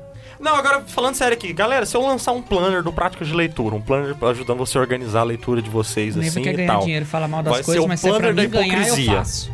Por quê? Hipócrita da minha parte que falo mal e agora eu tô querendo ganhar, e É. hipócrita da parte de vocês que Não, precisam não, ver. não, não. jovens, Eu, eu fosse você, jovem, brilhante. não compre. Eu, eu vou dizer pra você. Você organiza a lista de leitura, Jovem, você não compra- compre. Planner da hipocrisia. Não Nossa, compre. velho. E aí a gente Não vende compre. pela metade do preço do que os outros que estão fazendo planner vendem. Vamos fazer. Não é um compre, porque você ele organizar odeia a juventude. mano. A sua hipocrisia, exatamente. Cara, não sei quem presta atenção. Não compre porque ele odeia a juventude. Voltando aqui.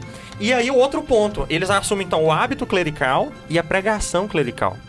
Padre, o que, que é recomendável em questão de, de tema de, de, de homilia o, o senhor expor? Que parte da, da- da- do con- contexto da fé católica se recomenda que nas homilias o senhor apresente ao povo? Normalmente, nos dias de domingo, a- o objetivo da homilia é que ela seja uma homilia um pouco mais catequética.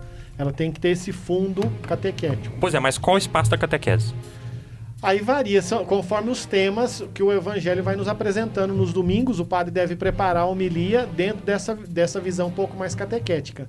Catequético, querigmático. E durante a semana, um aspecto mais espiritual. Ok, agora vamos lá. O, o, o querigmático, o senhor querigmático tá no- anúncio, o senhor tá querendo converter. Isso.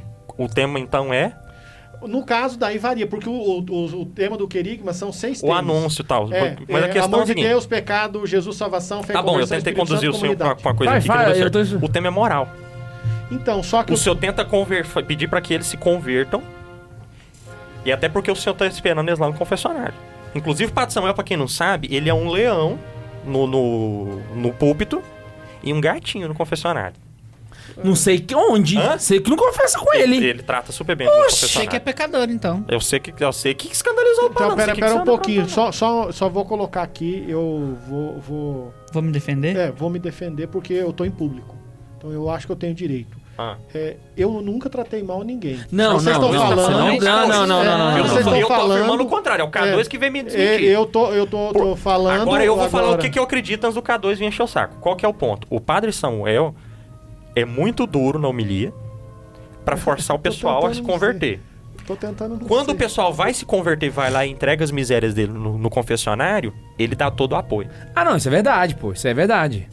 Não, Agora- de verdade mesmo. Então, isso é... Reparou? Porque ele é padre, a função dele é fazer o apelo moral e depois acolher a, a ovelha perdida, É, não, o né? que eu tava falando é no sentido que, tipo assim, ele não fica Passando dando muito cabeça. rodeio. Ele fala o que a pessoa precisa ouvir. Isso não significa ser grosso, mas ele não, vai não falar tem- o que a pessoa Não, ele é precisa ouvir. rápido. ele- mas eu- Tramontina. Isso. É, não tem jeito, mas, Mas é não, eu não vou transformar o podcast num sobre como o Padre Samuel da Atende confissão, não. confissão. Era um exemplo.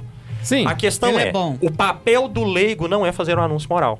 Não. Esse é do padre. Porque o leigo não vai receber ninguém no confessionário. Só que o que aconteceu? O leigo abraçou a pregação moral do padre. Então ele passa a dizer o que, que pode e o que, que não pode. Porque Hashtag pecado não, não é pecado.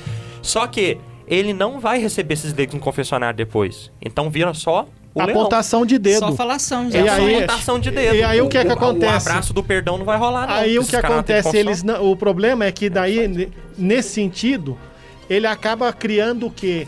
Um, mora, um falso moralismo, porque daí ele- o papel dele é só ficar acusando. Você não pode isso, você não pode aquilo, igual eu vou citar aqui, não que eu seja contra, mas por exemplo, ah, porque você tem que usar saia, tem que usar véu, tem que receber comunhão na boca, tem que ser de joelho, tem que ser assim, tem que ser desse jeito, tem que ser. Ah, só aponta. Eu nunca digo algo bom pra você. E aí eu, eu faço o papel ao contrário, eu faço a desevangelização. O que, que é a desevangelização? É fazer o papel do inimigo. Você não tirou o fardo, você jogou um fardo nas costas da É, pessoa. porque daí o que acontece? O cara vive tão oprimido, por exemplo, aqui. é, eu vou fazer uma citação literal. Aqui, por exemplo, nós atendemos, eu, eu até um tempo atrás atendia confissão diariamente. É, eu, nós atendimos, tanto eu quanto o outro pároco, o padre Fagner, que é o pároco, eu sou só o vigário, nós atendimos muita gente que vinha da nossa. Por quê? Porque eu gosto de participar da missa lá. Mas na hora de confessar, eu gosto de confessar numa Eu confissão. gosto do É igual todo padre tridentino, acolhido. é igual todo padre tridentino. É, seguindo essa linha que o padre falou, no Twitter, muito trad, eu fico lendo lá os trem pra pro- procurar eles falando mal do K2, pra zoar o K2. É muito bom, não é, velho? Nossa, tem um. O, o cara que rir, falou que o procura Guilherme K2. K2 Eu tinha que e cobrar ingresso. de trad. Tinha que cobrar ingresso, de verdade. Muito, muito perfil de trad, muito cara lá, escreve assim, nossa, eu estou por um deserto espiritual, rezem por mim, eu estou, eu, eu estou mal, duvidando da minha fé, não sei o quê. Eu acho que pra esse pessoal falta um pouquinho do acolhimento de Jesus, o, o- falta um amor. Eles querem tanto aquele negócio assim, ah... É assim, é assado. assim, é assado, é, é desse jeito aqui, não pode fazer daquele jeito. É, você não pode escutar uma musiquinha de louvor, não sei o que, é só latim, é só tridentinho, não sei o que, não sei o que. Mas o cara, o cara acaba que ele não sente, a gente precisa sentir. Eu, eu digo, eu, Sabe? eu vou mais Eu a, até a comentei fundo. no Twitter de um cara, velho, vai escutar um louvorzinho, sente Não, o amor de Deus, amor Olha, eu vou, eu também, vou mais a saca? fundo. Eu diria Cara, que. eu acho que é ca- cada coisa no seu canto. Então, tipo assim, eu sou super a favor. Eu amo missa e- com, com música em latim. Quando tem o coral Nossa, aqui o é coral fenomenal, gregoriano, maravilhoso. maravilhoso. Ah. Mas o grupo de jovens, mano, é violãozinho, mano. O grupo Não, de jovens coisa, é exemplo, dedilhado. eu Cada coisa tem isso, seu lugar. É Por pra exemplo. sentir um pouquinho, velho. Não é só. É, o- a, a religião, o cristianismo não é que, ó, tá no papel, tem que fazer isso aqui. Véi, você tem que sentir. Os primeiros cristãos, eles viram a Eu, Jesus. che- eu chego a dizer que Por eles isso que chegam eles a amputar o aspecto tanto. cultural. Sim. Porque, por exemplo, é, você vai olhar, por exemplo, eu me lembro quando você estava fazendo aquela monografia do- da, da letra, você lembra? A da letra foi do canibalismo, da, da É, antropofagia. você, você escreveu ela lá em casa, você Foi, lembra? isso. Aí o que acontece? Quando eu en- entrava e a gente conversava sobre alguns livros que ele tinha e, e eu tava falando, eu tinha outros livros, a gente ia conversando sobre essa questão. O que que acontece? É, um cara desse já iria falar que não iria nem pegar no trabalho, porque o que ele escreveu é praticamente. Nossa, é. é qua- quem não entendeu, o criminoso. título da minha monografia é Sangue e Vísceras. Um estudo o é, histórico do arquétipo canibal na literatura. né? Então, o K2 fez a- o banner de arte com um ogro comendo uma criancinha, né? era a ilustração do banner. E eu queria uma outra coisa, que era uma ilustração muito mais punk. Um nazista matando uma criança recém-nascida. Nossa senhora. Mas esse ponto que o Pato falou é muito importante, porque, tipo assim, e, e existem muitos lugares onde a gente percebe a importância do aspecto cultural na religião. Foi até bom providencial o Fernando estar aqui, porque o Ceará, pra mim, é um dos lugares mais católicos do Brasil, e se você tirar a parte cultural da religiosidade desse povo, vira pagão, velho. Se você tirar a cultura do, da, da religiosidade do cearense, vira um estado pagão. Tô Mas mentindo, Fernando? Mas você não precisa ir longe, não. Pega o Goiânia. Ontem foi dia de São Sebastião, minha vez de datar o programa. Pega o, o Ouro Verde, Campo Limpo, a galera tava tudo em folia, em festa aqui agora. É, tira a Porque São folia. Sebastião traz a chuva pra, pra, pra colheita. Isso, isso, contra a peste, tal. Igual, por exemplo, se você parar para olhar, é, é, a devoção a São José aqui para Goiás e para alguns estados mais no Sudeste é uma devoção pequenininha, tudo. É diferente você chegar no Ceará, por exemplo, no dia 19 de março. É o padroeiro do Ceará. Se aproximando no- no- do dia, não choveu, cara? Cara, é- eles vão do- dobrar a oração porque vai ser um ano péssimo. Se não tiver enchente de São José, É. Procissão de Não- São José e sempre tem depois da procissão, chove. Recentemente fez, é, não estava podendo fazer procissão por conta da pandemia e a gente fez. é, Fez online. uma- procissão clandestina. Não, fez uma carreata lá, pô, é, quando já estava um Aqui pouco teve mais carreata liberado também. E, e chove, realmente chove. A, a fé do povo move. É, é igual você, por exemplo, ir para Juazeiro e você tirar o patricício. Você falar, não, não é santo. Cara, Não dá. Calma, alto lá, né? Relaxa, A gente calma. pode até discutir o assunto, mas se falar isso. Canonicamente não é, mas calma. Deixa lá. Calma, Vamos- você não é Deus, você não sabe se ele tá no céu ou não. Exato. Então relaxa na bolacha. Então, mas por exemplo, você vai, emociona. você vai pegar um, um, um hard trad, uma pessoa dessa, é, é, nesse nível neopagão, ele vai começar a questionar a essa questão da santidade. E aí ele vai começar a dizer, e aí é interessante que você começa a perceber pessoas que vão dizer que Madre Teresa não é santa, João Paulo II não é santo. eu já João- vi Trate falando. E eu não tenho que acreditar nas canonizações que a igreja faz depois do Vaticano II. É. Que elas são políticas, canonizações políticas e tal. Nossa, inclusive eu queria até fazer um adendo Isso é aqui, heresia. que eu tava comentando hoje com o Enquanto pessoal. é beato, você não é obrigado a acreditar. Depois de canonizado, Mas você... É Beato obrigatório. obri- Beato acho que é Não, obrigatório, né? não, Não, é não. Beato não. A, Beato... a canonização é obrigatória. Não, canonização- Canonizou, É você porque o o Beato, Beato, pra o Be- mim, já não, tá no céu o- também, pô. Não, mas o Beato, ele é um culto... Um, cu- Um culto É um local. local, É um culto verdade. local, entendeu? Agora, tornou... É o- servo de Deus que é pessoal, né? É. É, aí, aí- aí, no caso, cara, ah, eu tava comentando hoje na, na live da- na hora do almoço. O, o- A quantidade de leigos que foram canonizados depois do Concílio Vaticano II é uma resposta da igreja para os tempos a- atuais, entende? Ah, e, inclusive, a canonização ela tem um fim pedagógico. Então, você ter leigos agora, nesse período, faz sentido para a igreja. Né? Não é simplesmente canonizou porque o cara teve a visto, a- as- todas as virtudes heróicas, vamos canonizar. Não. O, o, o que, que, o que, que representa a canonização dessa pessoa para a igreja, saca? E isso é importante ser levado em consideração. E uma questão também de, de- da, da própria identidade, é, de ser realmente católico, de ser realmente um cristão, ou seja, um outro Cristo. Essa questão que falou, né, do saudosismo, é, da- das épocas que já passaram, ou então da, da própria querer se identificar como um católico agora, com todas essas, é, essas coisas que o, o Carlos, o Neiva falou, é uma perca da identidade, no sentido de a gente esquecer que a gente é feito à imagem e semelhança de Deus. Então, é, o próprio Deus é didático. Quando ele me coloca no mundo, ele quer anunciar ele ao mundo. Então, eu sou a imagem e semelhança dele. Então, se eu estou vivendo é, em comunhão com a igreja, é, estou confessado, estou vivendo em comunhão, eu sou imagem e semelhança de Deus, então eu tenho que procurar a minha identidade. Os santos que são santos, eles não quiseram, eh, não se tornaram santos por dizer, não, eu quero ser um São Francisco, eu quero ser um. um- um-" Não, eles, eu quero ser santo como eles. Então, eh, e ser a pessoa. Então eu sou o Fernando, então eu quero ser o Fernando. Então descobrir quem eu sou e não ficar eh, com o saudosismo eu querer parecer com uma coisa que eu não sou da de uma época que eu não sou. Eu tenho que identificar que eu sou dessa época. Cara, abraça Você não quem é um Pink você. Blinders? Como assim? Isso, não sou, porque eu sou um cearense, eu sou. é, tenho que identificar qual é Até mesmo se a minha rapar do lado identidade, do meu cabelo tipo- aqui vai ficar esquisito, né? Do lado da cabeça. É, Cabeçona, né? Então.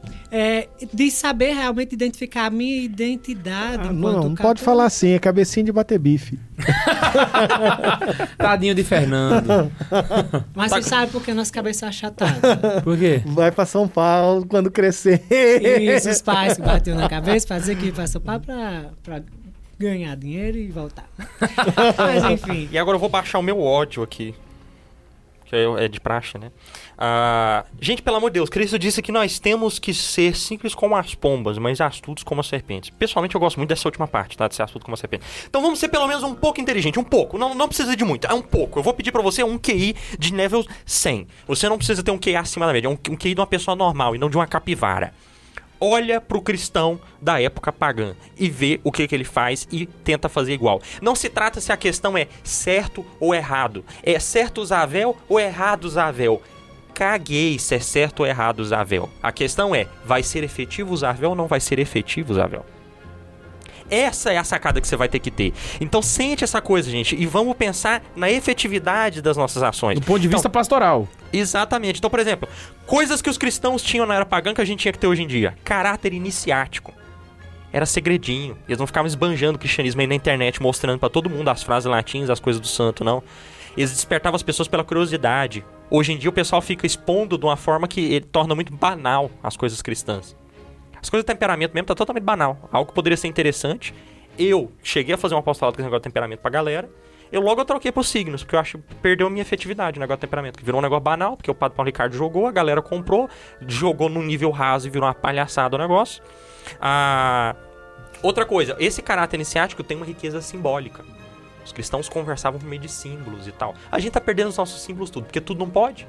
Em vez de olhar o motivo do símbolo, não, tudo é. Ai, não, isso está paganizado. A árvore de Natal está paganizada. Ai, a Coca-Cola está pe- pegou o Papai Noel. Ai, o Halloween não pode. Ai, não sei o que, não sei o que. A gente tá jogando os símbolos fora, em vez de fazer o contrário, né? Enfiar sentido cristão na- nas coisas. Outra coisa, a questão do, do, do ensino personalizado. A gente tinha muito isso com o catequista, que era responsável do grupo, né? E tal, não sei o que, lá na, na- era. do- Cadê o apostolado da amizade? Tá cheio de pregador que quer pregar pras massas. E, e o apostolado que você tá fazendo com seu amigo? Você tem amigos? Porque se você não tem amigos, tem alguma coisa muito errada com você. Porque Cristo tinha amigos. Toda cidade que ele ia, ele tinha casa pra receber ele. Não era porque ele era o mestre. Ele tinha as casinhas dos amigos dele que recebia ele. Ele tinha Betânia. Não, Por exemplo, um caso de Betânia, mas a gente pode considerar, por exemplo, eu acredito que Cristo voltou várias vezes na casa de Zaqueu. Quando ele Ah, passou não, por aquela eu- cidade. ele- Ah, sem dúvida. Imagina que, por exemplo, ele chegou num casamento de penetra e transformou o casamento. Exato. É, Pensa esse, esse, esse- Tá aí uma história que a gente não, não conta. Esse, esse casal de noivo. Passou em Caná, filho, ele tem casa pra E ficar. pensa só que você imagina que em Caná eles, eles é- deviam ser uma família de classe média. Ao ponto de fazer uma festa de casamento, mas não ter dinheiro pra ter vinho pra todo mundo. Então era o, ele era bem povão. Exato. Então, assim, ele tinha amigo. Cadê o seu apostolado pessoal? Cadê o Ele seu é o amigo? nós, Você tá é levando seu nós. amigo pro céu? Outro ponto. Vida sacramental passiva. Tem muita gente aí que quer sair pregando, distribuidor de sacramento. Você é padre? Não. Cadê sua vida sacramental passiva? Os cri- os cristãos viviam os sacramentos, recebiam os sacramentos, buscavam os sacramentos. Ele, Deus. Ele não ficava pregando pra todo mundo. Ai, olha, que eu sou da missa tridentina e você deve ir pra missa tridentina também. Não. Ele tinha uma vida. Ele, Deus. coerente com aquilo. Então a confissão, a participação na Santa Missa, Comunhão. E aí puxa esse ponto aí que, que, que o a tá direção falando. espiritual, que por exemplo, se você perguntar pra todos esses tridentinos, quem faz direção espiritual? 90% deles não tem. Não- tem gente que não sabe nem o que, que é. E, ah, eu gosto da missa tridentina. Beleza, você gosta da missa tridentina, mas você tá crescendo espiritualmente? Ou você tá num deserto espiritual? Não, aí eles aí entra os caras igual ele viu aqui, ah, tô em crise, tô em crise de fé, tô em crise. Porque o futuro, desculpe, perdão, muitas vezes do tridentino mal formado, qual que é? Virar neopagão. Exato. E a gente já conheceu pessoas pessoalmente que. Ah, Não, e o padre aconteceu. puxou o ponto, co- é, coerência. Então, essa vida sacramental que você tem, passiva, você recebendo a- os dons de Deus, você vai demonstrar na sua vida. Bom exemplo. Isso chama Já unidade de vida. vezes, é um absurdo Unidade você ser católico. É um absurdo, é um absurdo. Você falar que é católico, botar uma camiseta Nossa Senhora, bandeirinha de Vaticano no perfil e você não ser o melhor aluno da faculdade. Ai, mas o que, que tem a ver uma coisa com a outra? Porque você tem que dar um bom exemplo. O pessoal tem que olhar pra você e falar: ser cristão é ser foda igual aquele cara. Porque, como diria Matheus de Calcutá, talvez você é o único evangélico que a pessoa vai ler na vida. Você é cristão, mas você é uma porcaria no trabalho, chega atrasado, não, não, não tem prestígio profissional. Não levanta na hora, porque daí o que acontece? Eu não Ah, tenho fala coragem assim não, pra viver as. Soneca é tão bom. Né, então, mas daí chega na hora de eu levantar, que é seis e meia, eu ponho lá seis e trinta e cinco. Cadê a santidade, a luta das coisas? Eu- o cara não tá disposto a lutar, mas ele fica defendendo o quê? Missa tridentina, usa véu, mete o saião, mete não sei o quê, O faz Zé isso, faz Cruzadinha não aquilo. aguenta E, aí, um chamo e a gente pode pegar cruzada. outro caso. Os cristãos tentavam crescer dentro da comunidade romana porque eles sabiam que eles iam ter acesso aos maiores da comunidade romana para transformar Roma em, em- em Em- cristã. E conseguiram. Cadê a sua ascensão pro pro- prestígio profissional? Não tem. Cadê a sua vontade de entrar naquela faculdade que é comunista e virar o, o diretor dela? Cadê a sua vontade de entrar com o professor caladinho, no jeito aqui, catar os alunos todinho e garantir que eles não se percam na faculdade? Cadê o- a sua atitude de, de- Não, o que, que acontece? É um monte de. Não, nós vamos fundar nossa própria escola cristã, onde a gente fica aqui fechado no nosso centro. mundinho, o nosso centro. a- nós vamos fazer aqui o nosso, o, o- o nosso grupinho, a nossa rede social, pra gente ficar de longe daqui, em vez de ganhar o mundo pra Cristo. Ilustrando isso que o Neiva falou, porque tem que. Já, já datou o programa, hoje foi reconhecido os, o- as virtudes heróicas de Jerome Lejeune, que foi o que descobriu, a- a- estudou a síndrome de Down. Ele, ele é, tipo assim, o pai dos estudos da síndrome de Down. E é exatamente o que o Neiva tá o falando, velho. É um tinha, cara velho. que é um católico, vai ser santo. E o a principal reconhecimento que ele tem não é porque ele morava no mosteiro, mas é porque ele era um puta do médico, saca? Bom, é, ou então Exato. eu acho que eu tô com ascensão na vida, cara. O que, que tu descobriu? Porque eu não, não descobri nada, mas pelo menos eu sou reconhecido porque eu tenho muito livro e gosto de ler, ué. Padroeiro dos Então leitores, que... logo logo. outra coisa, se você vai abraçar a questão da moralidade, né? E óbvio que tem que abraçar, não tem que ser um relativista. A sua moralidade tinha que ser pedagógica. A pedagógica, né? Não é uma moralidade tipo, ah, eu sou católico, agora é assim. Pá, pá, pá, pá, aqui tá a lista dos mandamentos, quem não seguir vai pro inferno. Deus não foi assim. Deus que é Deus que não tem pecado. Ele te dá liberdade de escolha. Não, não, você... não, nem questão de liberdade de escolha. Olha o trabalho que Deus fez na, na, na- na revelação. Ele foi se revelando aos poucos e caminhando o homem aos poucos para a Mas salvação. aí é que entra a questão da liberdade. Porque, por Sim. exemplo, esse cara, ele, Foi- não, ele não te dá a opção de ser. ser- Não, ah, mas e se eu errar? Se errar, você tá perdido. Você não tem direito. Se- gente, Deus, a Deus permitiu a poligamia do, do rei Davi. Sim. Um incesto de Ló. E, e- e por aí vai. Por quê? O, o, o adultério de Abraão. O pai da fé. A questão é, Deus foi pedagógico, ele foi se revelando aos poucos e tendo paciência. Se Deus quer que não tem pecado, tem paciência, por que você, que é tão pecador, é, vai ficar cobrando dos outros aí que, que, que não pode ter pecado, que não sei o quê, porque não pode falar palavrão, porque senão vai queimar no inferno, porque você é o santo, o justo, o verdadeiro Deus, ousando nas alturas. Né? Ah, outro e último ponto. Gente, os cristãos eram sal da terra. O sal, joga sal na comida e mistura. O sal some, mas deixa o gosto. E faz toda a diferença. Você tinha que ser isso na sociedade. Você não tinha que aparecer com a sua camiseta de Nossa Senhora, com a sua rede social com foto de santo e frase em latim. Você tinha que parecer ser mais uma pessoa normal. E aí, toma a sociedade, a sociedade por dentro. A gente tinha que fazer um gramichismo reverso. Na verdade, o granchismo é o é. apostolado reverso. Exatamente. A gente tem que tomar pra gente que a gente inventou. É, mas Então eu- a gente não tá na época. A, a grande mensagem do programa é: a gente não tá na época de ser cruzado, de ser inquisidor. A gente tá na época de ser o pescador, o cobrador de impostos, o fabricante de tenda. E daqui é a 200 nossa anos época. a gente volta pras cruzadas. Não, se, eu- Deus- se a gente fizer o trabalho bem feito, porque do jeito que a gente Sim. tá fazendo aqui, eu acho que o daqui 200 Porque anos o que tá- acontece aí começa esses grupinhos do é. tipo, ai, vamos começar uma nova cruzada, um novo não sei o quê, vamos começar e o que não tem nada a ver. Pé no chão, velho. Para de viajar na maionese e pé no chão. Bicho, é o seguinte, o que, que você achou desse episódio? Se gostou, cara, não esquece de mandar pra gente um e-mail pra... santazoeira.sc Rouba gmail.com Rouba gmail.com Rouba gmail.com E não esquece que a gente se encontra aqui Tchau. Dia 15 dias, beijo de coração e tchau! Não se esqueça uma coisa: Cristo conta com você pra dominar o, o mundo pra ele. Ele não precisa de você, mas ele quer precisar.